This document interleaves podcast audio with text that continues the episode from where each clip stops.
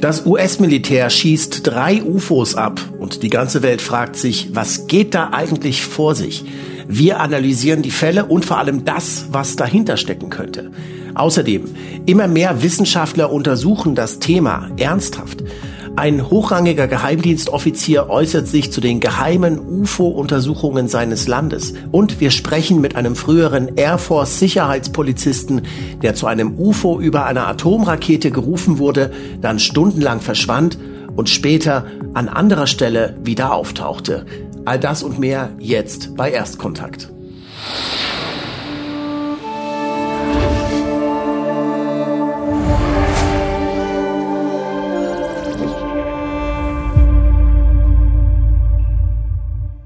Willkommen zurück bei Erstkontakt, der Sendung über das, wie gesagt, wohl wichtigste Thema, das langfristig auf die Menschheit zurollen könnte. Und wie froh ich bin, dass ich auch diesmal ihn wieder mit dabei habe, den sensationellen Dirk Pohlmann. Ja, da gehen wir mal ein bisschen, bleiben wir mal bodennäher. Herzlich, äh, herzlichen Dank für die, Ein, äh, für die Einleitung und äh, ich freue mich auch auf jede einzelne Sendung. Es ist äh, übrigens ist genau das, was du gesagt hast. Das wichtigste Thema hat äh, bei dem Interview, was ich bearbeitete, George Knapp hat genau das Gleiche gesagt. Es ist das wichtigste Thema, was es für die Menschheit gibt und ähm, es wird eben mit schlechten Berichten behandelt, ja. Ähm, aber wir kommen ja nachher noch in der Sendung dazu. Ich glaube, das sagen äh, die allermeisten Leute, die sich ernsthaft und vorurteilsfrei mit dem Thema beschäftigen. Nur tun das so wenige Leute, weil ich glaube, es steckt so eine unbewusste Angst dahinter, äh, dass sich alles verändern könnte, wenn sich rausstellt, dass es wahr ist. Ja, aber wie hat Avi Lob gesagt, nur wenn ich nicht aus dem Fenster gucke, heißt das nicht, dass das, was vom Fenster ist, dadurch weggeht. Wir müssen uns damit beschäftigen und das tun wir und das haben auch die amerikanischen äh, Streitkräfte getan am ähm, an dem Wochenende ähm, 10., 11., 12. Februar äh, mehrere Objekte wurden abgeschossen, insgesamt vier Objekte innerhalb von zehn Tagen. Äh, am 4. Februar kam ein chinesischer Spionageballon vor der Küste South Carolinas runter. Ist China bestreitet, dass es ein äh, Spionageballon war. Darum soll es uns nicht gehen. Dieser Ballon ist ähm, fotografiert, gefilmt worden, ähm, teilweise geborgen worden. Der ist uninteressant. Für uns sind diese anderen Objekte interessant, die da runtergekommen sind am Freitag, dem 10. Ähm, Februar vor der Küste von Alaska hier oben. Äh, das, der Name, der Ort hat einen ganz komischen Namen, sowas wie Dead Horse oder so. Dead Horse, doch, da heißt Dead Horse, richtig der, äh, der das tote tote Pferd, ja. Also ja, da gibt's lauter so Namen. Eigentlich jetzt weiß ich, jetzt, jetzt habe ich den Titel. Ja, jetzt habe ich den Titel für die Sendung Flogging a Dead Horse. Würde eigentlich gut passen. Okay, gut, dann zurück zur äh, passt nicht ins Vorschaubild, muss was anderes überlegen. Ähm, am Samstag dann ein Objekt in Kanada über Yukon irgendwo dort äh, im Nirgendwo und am Sonntag, dem 12. Februar dann über äh, hier äh, über dem Lake Huron. Ähm, ganz interessant, dieses Objekt äh, Lake Huron, das soll laut ähm, Presseberichten achteckig gewesen sein und hätte herunterhängende Seile äh, gehabt oder sowas. Das ist also äh, äh schon eine interessante Geschichte und ich mache das hier mal groß auf meinem Bildschirm. Ähm, die Pressemeldungen, die es dazu gab, das ähm, Pentagon hat sich dazu geäußert, das Weiße Haus, US-Präsident Biden hat sich zu UFOs geäußert, also man glaubt es überhaupt nicht. Hier sehen wir CNN, die darüber berichtet haben, ähm, dass äh, über dem Lake Huron dieses Objekt abgeschossen wurde. Und da heißt es eben auch, es war oktogonal und er hätte Stricke gehabt, die runtergehangen haben. Ähm, der geschätzte Kollege Andreas Müller hat übrigens eine, eine interessante Parallele gefunden. Ähm, es ist nicht das erste achteckige Objekt, das da gefunden wurde äh, oder das schon mal gesehen worden ist mit herabhängenden Seilen, sondern es gibt einen ganz ähnlichen Fall. Und hier sehen wir mal das äh, Foto davon. Das ist der Fall äh, von Alfena in Portugal äh, 1990. Nanu, wo ist es jetzt hin? Wenn man es mal vergrößert, so ist das, wenn man hier gleichzeitig moderieren soll und dann so hier und auf dem Bildschirm rumwischen, hier haben wir es. Ähm, also dieses Objekt, das über dem Lake Huron abgeschossen wurde, wurde als achteckig mit herabhängenden Seilen beschrieben. Sowas ähnliches hat es auch in, in, Portugal in Alfena 1990 gegeben. Übrigens, das Flugverhalten ähnelte sich auch. Das ist, sei langsam geschwebt, keine abgefahrenen ähm, Flugbewegungen und ähm, ja, und ähm, äh, und es wurde sogar Piloten-Audio veröffentlicht, ähm, dass man sich anhören kann von einem, von diesem Objekt, das über dem Lake, über dem Huron, heißt es wirklich auf Deutsch Huron-See oder Huron-See? Wie, wie sagt die Huronen, das ist ja ein Indianerstamm, äh, also okay. ein äh, First Nation Stamm. Indianer ist wirklich der dümmste Begriff, den man sich vorstellen kann. Ähm, ich nehme an, dass das, äh, ähm, ja, das mit dem deutschen Huron sagt, ja. Und okay, nicht also, an, dass man nicht an das denkt, was an du, was du gerade gerade denkst. Genau. An Maronen, natürlich. Ich liebe Maronen. ähm, ja, äh, hier, also kann man sich angucken. Äh, wir haben, wie gesagt, alle Links zur Web, äh, zur Sendung auf unserer Webseite für Abonnenten unserer äh, Webseite Exo Magazin TV. Da, wenn man sich da einloggt, findet man dann sämtliche Links und das ist eine ziemlich große Liste diesmal, äh, denn wir haben wirklich also hier äh, weit recherchiert.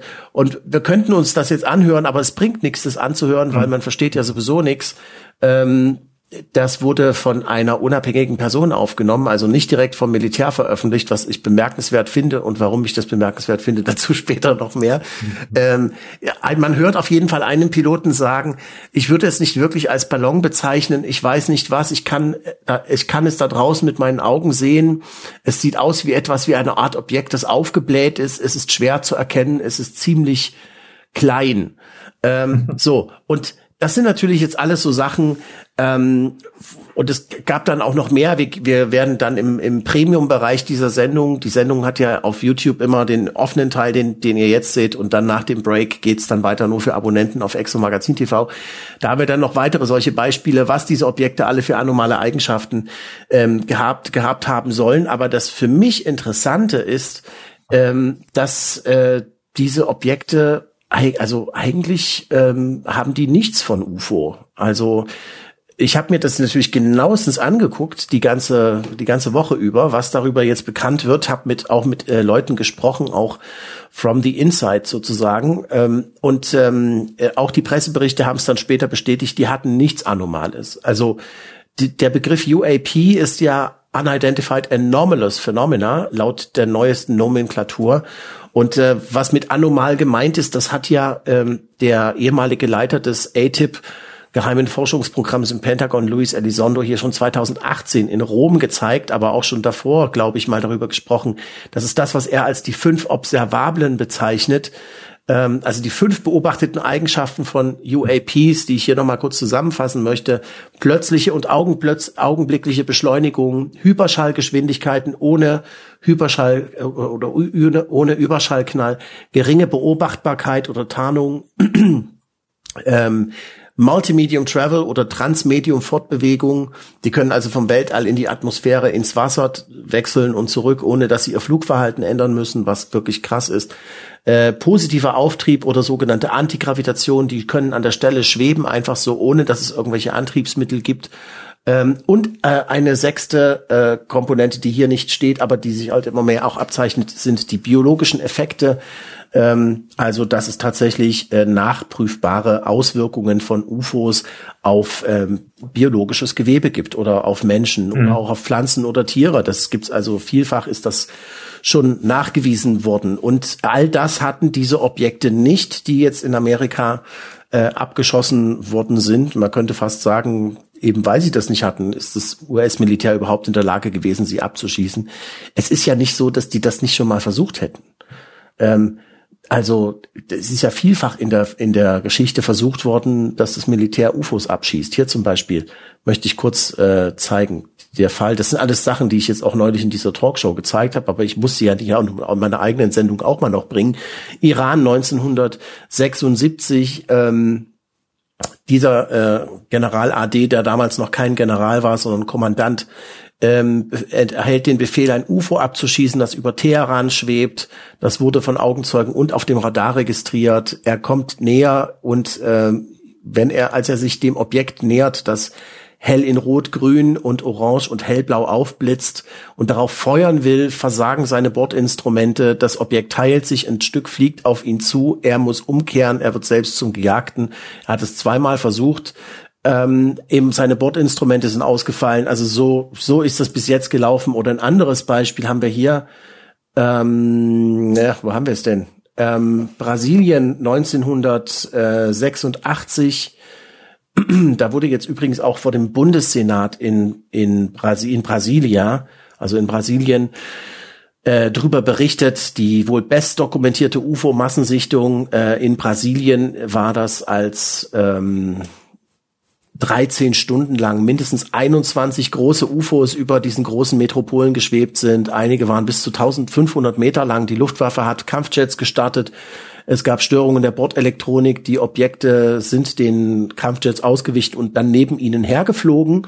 Also die Gejagten, die Jäger wurden zu den Gejagten. Ähm, das brasilianische Militär kam dann zu dem Schluss, dass es sich um intelligent ähm, gesteuerte Fluggeräte handelt. Und äh, ja, weitere, weiterer Fall ist natürlich der von der belgischen UFO-Welle, zu dem du, Dirk, sicherlich auch einiges weißt, denn du hast ja mal einen Film drüber gemacht, unter anderem hier Wilfried de Brouwer, ähm, der ehemalige ähm, Stabschef der belgischen oder Generalmajor der belgischen Luftwaffe und Stabschef der Luftstreitkräfte, zeigt hier ein Foto, das ähm, damals entstanden sein soll. Das ist umstritten, aber es ist wurscht, denn das wurde gesehen. Ähm, und äh, damals äh, hat die belgische Luftwaffe auch in drei Fällen F-16 Kampfjets gestartet, die schnelle Temp Änderungen von Flugtempo und Höhe registriert haben, die weit jenseits der Möglichkeiten von herkömmlichen Flugzeugen lagen. Und äh, die belgische Luftwaffe war nach Aussage dieses Mannes außerstande, die Art, Herkunft und Absicht des gemeldeten Phänomens äh, zu äh, bestätigen. Und Dirk, du hast doch auch mal einen Film gemacht, der hieß äh, UFOs, Lügen und der Kalte Krieg und hast dich ja viel im, in äh, Archiven rumgetrieben und, und hast also mit Hinz und Kunst gesprochen, mit Geheimdienstlern und so weiter und so fort. Hast du jemals davon gehört, dass das Militär es geschafft hätte, ein UFO abzuschießen?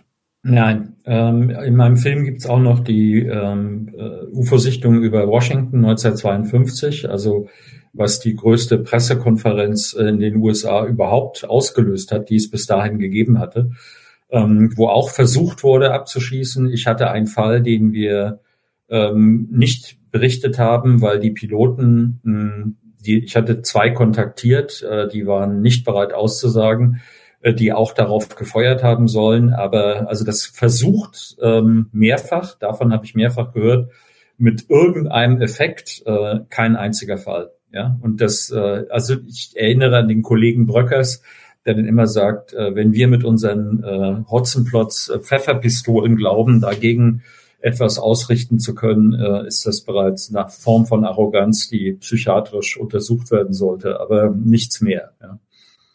Vielleicht sind wir am Ende nichts als eine Augsburger Puppenkiste. Vielleicht ist es so. Im Moment würde ich da meinen Daumen hoch für geben.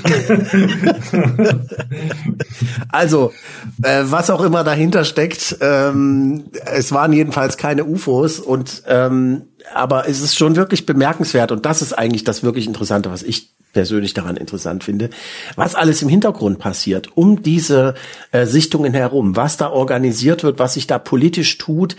Ähm, ich habe mit ich habe mit einem gesprochen, mit, mit einem, sagen wir mal, mit einem führenden Wissenschaftler in diesem Feld, der gesagt hat, das ist gerade derart politisch, dass es sehr schwer äh, zu, da ist, noch an dem eigentlichen Phänomen dran zu bleiben. Aber genau das äh, werden wir eruieren, denn äh, so wie es für mich aussieht, äh, stellen die USA jetzt hier gerade äh, langfristig die Weichen für eine neue, völlig neue Entwicklung, die in Richtung UFOs geht. Und ähm, ob uns diese Richtung gefällt, das müssen wir uns erstmal genau angucken. Deswegen also bleibt dran im weiteren Verlauf der Sendung, werden wir über das Ganze dahinter, darüber, darunter ausführlich ähm, reden und das analysieren. So, ein weiteres Thema, das ich gerne aufmachen möchte, ist, ähm, dass äh, die Regierung von San Marino jetzt beschlossen hat, das Thema UFOs zu den Vereinten Nationen zu tragen. Und das, äh, das finde ich wirklich sensationell. Also ähm, die, die Meldung ist schon älter, aber ich zeige hier mal ganz kurz äh, einen der Organisatoren hier ganz, ähm, ganz rechts sehen wir Paolo Guizzardi. Er ist derjenige, der hinter der Initiative steckt. Die kam von ICER, diese Initiative, also der Internationalen Koalition für extraterrestrische Forschung, die mhm. zusammen mit äh, der Regierung von San Marino, und hier sehen wir übrigens gerade die Diskussion, die dazu im Parlament von diesem Zwergstaat in, äh, in, innerhalb von Italien stattgefunden hat. Er ist derjenige, der dahinter gesteckt hat, äh, der das immer noch äh, federführend leitet und äh, der ähm, jetzt demnächst ein äh, nochmal mit der Regierung spricht, denn das Parlament von San Marino hat äh, einem Bürgerbegehren vor, äh, stattgegeben ähm, so eine Art Umfrage. Und dann gibt es dieses uralte Gesetz in San Marino, dass ähm, die Regierung das beachten muss und das tun muss, was das Volk will. Und ähm, und das hat das Parlament beschlossen. Und deswegen wird die Regierung von San Marino jetzt an die Vereinten Nationen herantreten und denen vorschlagen, dass jährlich, also dass eine, dass eine, ein UFO-Büro gestartet wird, ein UFO-Büro bei den Vereinten Nationen, ähm, das eine jährlich wiederkehrende UFO-Konferenz auf dem Boden von San Marino organisiert. Und ähm, da laufen ähm, im Hintergrund gerade die, äh, wie sagt man das, die, also es, es läuft ziemlich viel im Hintergrund, sagen wir mal so. Ähm, ich denke, ich verrate auch nicht so viel, wenn ich sage, dass ich äh, eine, eine gewisse kleine bescheidene Rolle auch dabei äh, spielen darf äh, bislang. Und ähm, äh, ich kann sagen, da tun sich gerade im Hintergrund jetzt das Who is Who der wichtigen Leute zusammen, um das Realität werden zu lassen. Und wenn ihr da darauf, äh, darüber auf dem Laufenden bleiben wollt, dann äh, guckt auch mal auf dem ähm, Twitter-Kanal von ICER ähm, vorbei. ICER-Network hat ähm, bis jetzt nicht viele Follower, aber das könnte sich ja bald ändern, hoffen wir mal. Und ähm, es gibt auch äh, ICER.network, die Website, und es gibt auch eine Facebook-Seite ICER Network. Und es gibt natürlich einen YouTube-Kanal, auf dem ihr dann diese Videos äh, findet. All, auch all das verlinken wir äh, auf der Webseite. Aber so wie es aussieht, wird also dann ähm, äh, demnächst äh, San Marino herantreten an die äh, Vereinten Nationen. Und wie das genau jetzt geht, welche Schritte jetzt da als nächstes geplant sind, das erklärt jetzt mal am besten ähm, Paolo Guizzardi selbst, mit dem ich dazu ein Interview geführt habe. Bitteschön.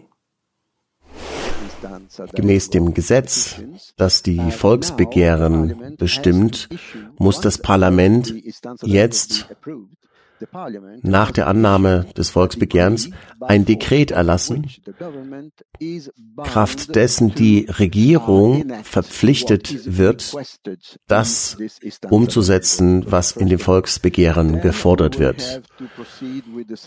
Dann wird es zur Unterzeichnung einer Vereinbarung kommen zwischen ICER, dem Internationalen Forschungszentrum von Italien Kuhn und der Regierung von San Marino. Und dann sieht der Plan vor, dass die Regierung also den Vereinten Nationen, also besser gesagt dem Büro des Generalsekretärs der Vereinten Nationen, einen Antrag übersendet zur Schaffung eines kleinen Büros innerhalb der Vereinten Nationen, das beauftragt ist mit der Organisation und der Vorbereitung einer internationalen Konferenz zur UFO-Forschung. Dieser Antrag wird zu Beginn der UNO-Vollversammlung Mitte September 2023 übermittelt. Dieser Antrag wird dann zur Diskussion einem bestimmten UNO-Ausschuss vorgelegt. Damals bei der Grenada-Initiative 1978 war das der politische Sonderausschuss. Aber ich denke, es wird diesmal ein anderer Ausschuss sein. Und sobald dieser Antrag einem Ausschuss zugewiesen worden ist, wird der Antrag von diesem Ausschuss untersucht werden und dann wird der Ausschuss normalerweise vorschlagen, dass bei der UNO-Vollversammlung darüber abgestimmt wird. Und so wird das ablaufen. Und wenn die UNO-Vollversammlung das annimmt, dann wird es zur Schaffung des neuen Büros kommen. Ja, soweit also Paolo Guizzardi und äh, das ganze Interview kann man sich auch angucken auf dem YouTube-Kanal. Alle Links zur Sendung, wie gesagt, auf unserer Website Exomagazin TV und ich glaube, ihr findet es aber auch schon auf unserem YouTube-Kanal auf Deutsch. Ansonsten auf dem von ICER Network. Ähm, ja, eine andere Sache, die, äh, die ich auch wirklich super finde, ist, dass ähm, jetzt immer mehr Wissenschaftler sich um UFOs kümmern und da hat neulich ein großes, ein sehr großes Wissenschaftssymposium stattgefunden, nur online. Das war das Limina-Symposium. Ähm, den, äh, äh, ich zeig mal hier den Beitrag, den wir auf Exo Magazin dazu haben, denn ich habe mit äh, vier Wissenschaftlern gesprochen, die dort auch präsentiert haben. Ähm, da sehen wir hier äh, Professor Tim Muriti aus Südafrika, Professor Arlingstrand aus Norwegen, die Astronomin äh, Beatriz Villarreal und äh, Francisco Morao Correa, der mit der Universität Fernando Pessoa äh, an dem Projekt Estella arbeitet, was also sehr interessant ist. Und ähm, ich war auch da mit, ähm, als ein Teilnehmer natürlich, habe mir das äh, angehört und war ganz ähm, positiv überrascht, weil die haben dort also nicht nicht nur über darüber geredet, wie können wir das feststellen und so weiter und so fort, sondern die überlegen sich teilweise schon ähm, welche, welche Art von Antrieb für diese beobachteten Phänomene ähm, in Betracht kommen könnte, wie das da gemacht wird. Zum Beispiel hier Massimo Teodorani ist ein italienischer Astrophysiker, äh, Physiker, und der sagt, ähm, wir müssen, wir brauchen natürlich Zahlen, Daten, Fakten, um dieses Phänomen besser zu untersuchen. Und er sagt, wir müssten eigentlich dieselben äh, dieselben Vorgänge und, und, und Verfahren anwenden, die wir auch benutzen, um andere extrem komische Objekte zu beobachten wie Quasare. Und ähm, er sagt auch, wir brauchen Multiwellenlängensensoren und multimodale Sensoren, die wir einsetzen müssen. Und er sagt, auf die Art und Weise können wir viel besser verstehen, wie die UFOs ähm, wirklich funktionieren. Ähm, es ist besser, sie fliegen zu sehen und sie dabei zu beobachten, als sie in einem Hangar vor sich zu haben und sie auseinanderzunehmen. so hat er das gesagt bei dem Wissenschaftssymposium. Das fand ich super. Es war auch ein äh, österreichischer ähm, Physiker dabei, äh, Professor Karl Swosil, mit dem ich äh, bestimmt demnächst mal noch reden werde. Äh, ich weiß, er ist gerade dabei, ein UFO-Buch zu schreiben. Ähm, das wird äh, noch interessant, demnächst dazu mehr. Äh, und dann hat natürlich Professor Kevin äh, Knut, äh, Physiker, der früher beim NASA Ames äh, Research Center vier Jahre gearbeitet hat, hat auch schon ein Paper ver ver ähm, verfasst über die Flugeigenschaften des Tic-Tac-UFOs von 2004, soweit man das rekonstruieren kann, und hat in seinem Vortrag also auch ähm, Hinweise darauf gezeigt, dass einige, wie er sagt, einige beobachtete UAPs fortschrittliche nichtmenschliche, nichtmenschliche Fluggeräte sind. Ähm, also wie gesagt, das sind so die Sachen, die international besprochen werden wohingegen in Deutschland man ja immer noch mit, mit wird man mit den Augen gerollt, wenn man über UFOs redet. Ähm, und äh, und man muss sich rechtfertigen, wieso man dafür Forschungsgelder braucht. Also ich finde es ähm, dieser dieser Kontrast zwischen dem, wie es international besprochen wird und was in Deutschland los ist, ist wird immer größer. Also weiß nicht, wie es dir geht, Dirk. Ob du auch den Eindruck hast oder ähm, ich bin mittlerweile sehr optimistisch auf der, weil das einfach äh, ist klar. Äh, ich habe es ja früher schon mehrmals gesagt, die Zeit ist auf unserer Seite. Wir haben damals, als wir angefangen haben, drei Jahre her jetzt oder vier, ähm, mit dieser Sendung, da hast du mich ja noch gefragt, ob ich mich wirklich äh, lächerlich machen will, öffentlich ähm, sozusagen damit reingehe. Und das ist in Deutschland äh, immer noch der Fall, aber mittlerweile ist es so, dass Deutschland sich lächerlich macht. Und das ist im Vergleich mit der internationalen Situation wird es immer klarer. Und du siehst es ja auch, du bist ja vor kurzem von der Bild-Zeitung eingeladen worden, als jetzt ähm, Spezialist für UFOs in Deutschland. Und die beschäftigen sich damit, also selbst der, die Boulevardmedien haben es ja abgelehnt, das Thema ähm, äh, in Angriff zu nehmen. Ähm, das gehörte sich in Deutschland überhaupt nicht, auch für die Bildzeitung, die ja ähm, wenig Hemmung hat, irgendetwas in Angriff zu nehmen. Ähm, für die war das äh, unmöglich. Und da heißt es jetzt anders. Und auch bei der Welt. Also es gibt eine Reihe von, die Zeit hat auch schon einzelne vorsichtige Artikel. Äh, der Spiegel ist noch im tiefen Tal der Ahnungslosen. Da wird sich auch nichts ändern, glaube ich. Ähm, das ehemalige Nachrichtenmagazin. Aber also ich sehe schon ein bisschen Bewegung. Aber wir sind halt ein vierte Weltland in der Hinsicht. Bleibt dabei. Ja? Aber das ist äh, eine Frage der Zeit. Also in zwei Jahren werden wir da anders drüber reden, bin ich sicher. Das Würde ich mal ich ein kühles Alster drauf wetten, wie Markus Fiedler immer sagt. Da kündigt sich ja einiges an und äh, wir äh, bleiben dran und sind an vorderster mhm. Front dabei. Und äh, ich möchte auch eine Sache ankündigen ähm, die ich auch sehr wichtig halte, nämlich gleich das nächste sehr interessant klingende Wissenschaftssymposium, das auch wieder online stattfindet. Und zwar ist, äh, handelt es sich hier um dieses ähm, PA-Symposium, Shared Deviance, ähm, die, die, die Interrelations, äh, also die, die Beziehung, die Wechselwirkungen zwischen Psi und also zwischen Psi, also zwischen den Paranormalen und den UFOs, organisiert hier von Dr. Michael Nahm. Dr. Andreas Anton äh, macht auch mit beide vom Institut für Grenzgebiete der ähm, Psychologie und Psychohygiene in Freiburg. Jeffrey Skripal ist dabei. Ähm, Kripal, nicht Skripal. Äh, Kripal, äh, ja, Kripal, tut mir leid. Äh, und ähm, wer auch dabei ist, ist hier Colin Kelleher. Ähm, wow. Das, okay. Ja, das finde ich super. Der äh, ist ja wirklich sehr selten vor die Kamera zu kriegen, wenn es nicht gerade bei George Knapp ist. Und dann haben wir hier noch jemanden von Royal Military College of Canada und Illobrand von Ludwiger wird auch dabei sein. Und das findet schon am kommenden 25. Äh, Februar statt. Das heißt, ähm, in wenigen Tagen findet das statt und man kann sich online dafür anmelden und ich möchte euch allen wärmstens ans Herz legen. Ich werde auch versuchen dabei zu sein. Ähm, es ist nach deutscher Zeit, glaube ich, nachmittags oder so. Also man kommt da hier äh, 4.30 Uhr, äh, also 17.30 Uhr deutscher Zeit.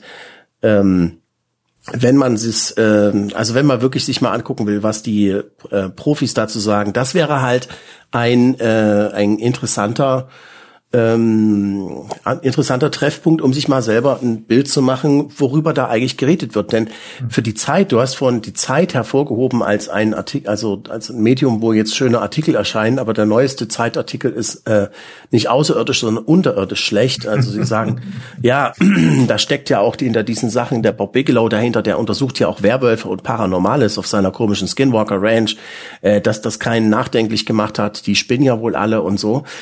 Ähm, äh, aber es ist eben nun mal so, dass dieses UFO-Thema mit dem paranormalen Thema irgendwie miteinander verbunden zu sein scheint, zumindest auf dieser Skinwalker Ranch und an vielen anderen Orten, wo das halt beobachtet worden ist. Denken wir an. Wir kommen ja dazu, dass äh, wir im Laufe der Sendung über Stratton reden, also einem äh, hochrangigen äh, vergleichbar, vergleichbar mit einem Zwei-Sterne-Admiral in der Navy ähm, und äh, für den das überhaupt keine Frage ist. Also da sieht man den Unterschied. Das ist einfach wirklich ähm, von Arroganz geprägte Unwissenheit ähm, und worauf die bei der Zeit nicht stolz sein müssen. Ich meine nur, es gibt einzelne Leute, es ist nicht, dass die, die Leute glauben immer, dass es eine Zeitungslinie gibt und die gibt's auch in gewisser Weise, äh, aber es fängt eben an, an den Rändern auszufransen. Ja? Und äh, in den USA, wir kommen an, mit, mit dem Interviewer noch dazu, dass er äh, zum Beispiel auch sagt, die ganzen Argumente, die angeführt werden, dann warum es alles Unsinn sein soll, äh, sind von Leuten, die Unsinn, selber Unsinn verbreiten und keine Ahnung von der Materie haben. Und er war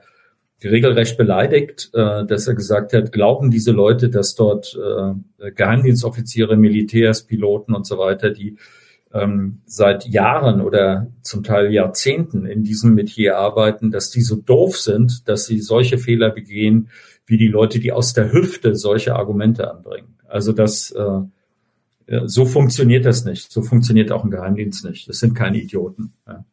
Genau, die werden einen Grund haben, warum die das äh, untersuchen und teilweise auch schon jahrzehntelang anwenden, wie wir ja schon besprochen haben in einer der letzten Sendungen. Ähm, eine ganz, äh, ganz zum Schluss unserer, unseres, des offenen Teils unserer Sendung habe ich eine äh, sensationelle, bombastisch gute Nachricht. Und zwar, ich äh, möchte es hier mal hier von Springer Medizin veröffentlicht.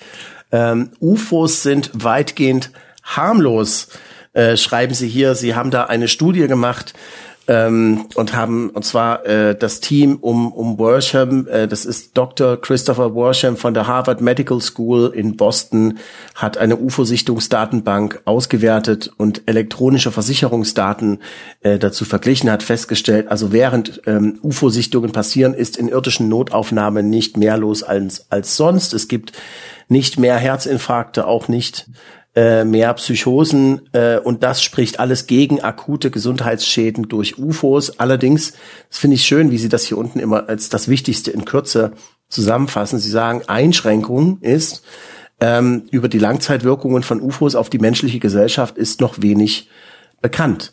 Er sagen, es könnte sein, dass sich UFO-bedingte Gesundheitsprobleme, etwa Krebs durch außerirdischen Strahlung, erst nach Jahren oder Jahrzehnten manifestieren. Damit dürfte also noch viel Forschung zu diesem Thema nötig sein. Und das ist ein ganz, ein ganz harmlos, also ein, ein ganz neutral geschriebener, sachlich verfasster Artikel, der bei Springer Medizin, also ein Fach, Fachherausgeber, äh, Herausgeber, Fachverlag. Hat nichts mit dem Springer Verlag, äh, der die Bild und die Welt rausgibt. Das ist einer der renommiertesten Wissenschaftsverlage der Welt, Springer. Ja, und äh, und das finde ich, äh, das finde ich schon, das ist für mich die eigentliche gute Nachricht, denn wir haben ja hier schon oft über Gesundheitsschäden durch UFOs berichtet. Gerade erst in unserer letzten Sendung, die hieß ja, glaube ich, auch Gesundheitsschäden durch UFOs, ähm, weil es ja eben solche Leute gibt, die Gesundheitsschäden durch UFOs bekommen haben. Unter anderem eben äh, John Burroughs, der Sicherheitspolizist, der für die Bewachung der Rendlesham Forest Basis äh, Woodbridge oder Bentwaters zuständig war 1980 und dann ähm, jetzt inzwischen eine Invalidenrente bekommt von der US-Regierung, weil er eben Gesundheitsschäden von dem UFO davon getragen hat. Und es gibt viele weitere solche Fälle. Wir haben auch mit Gary, Dr. Gary Nolan gesprochen von der Stanford University, der ähm, äh, es viele solche Fälle untersucht hat, auch teilweise im Auftrag der CIA und äh, eindeutig gezeigt hat, da gibt es also Biologe, das eben, was die Amerikaner als die biologischen Effekte bezeichnen. Ich nehme an, das hatte auch einen Grund, warum die das überhaupt untersucht haben. Aber das ist doch vielversprechend, dass die Wissenschaft jetzt anfängt, dieses Thema sich langsam äh, mal anzugucken, oder?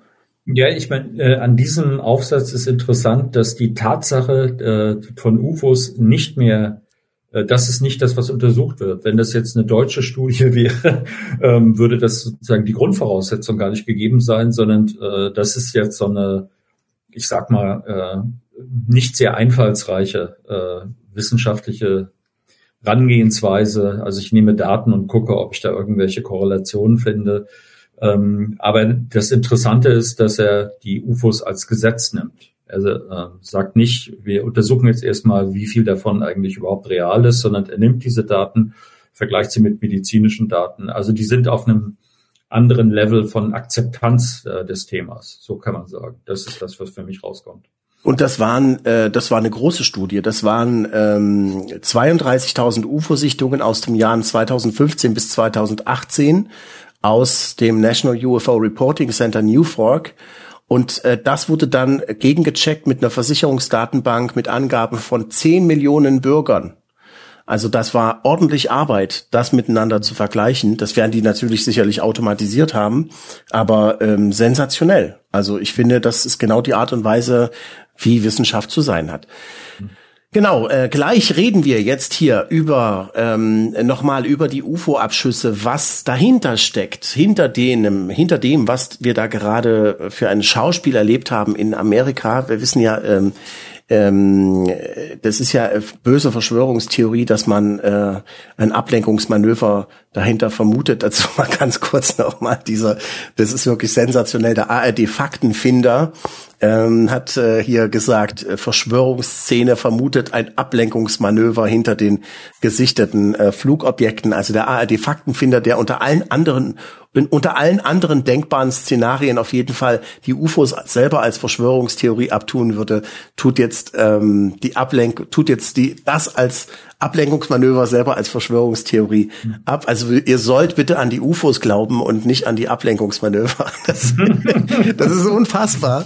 Äh, also was, äh, was genau, was wollen, was, was soll das? Warum haben wir das jetzt gerade hier erlebt? Darüber werden wir im Detail sprechen. Außerdem reden wir über ähm, einen äh, sehr hochrangigen ehemaligen Geheimdienstoffizier, der inzwischen bei einer Privatfirma angestellt ist und der wie kein anderer ähm, eine Ahnung hat über äh, das, äh, was die Amerikaner im Geheimen untersucht haben.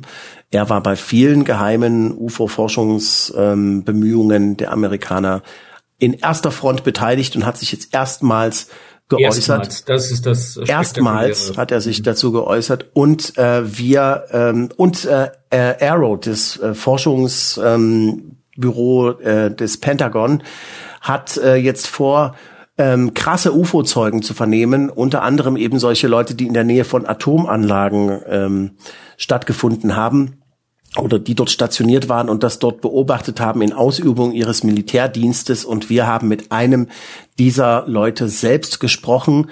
Äh, er war bei einer, er ist gerufen worden zu einem, ähm, zu einer UFO-Sichtung über einem Atomraketensilo in den USA und war dann zur Überraschung aller plötzlich äh, stundenlang verschwunden und ist dann an einer ganz anderen Stelle wieder aufgetaucht ähm, sehr, sehr seltsamer Fall, ähm, für den sich aber Arrow interessiert und äh, nicht nur Arrow. Also wir reden selbst mit diesem Sicherheitspolizisten.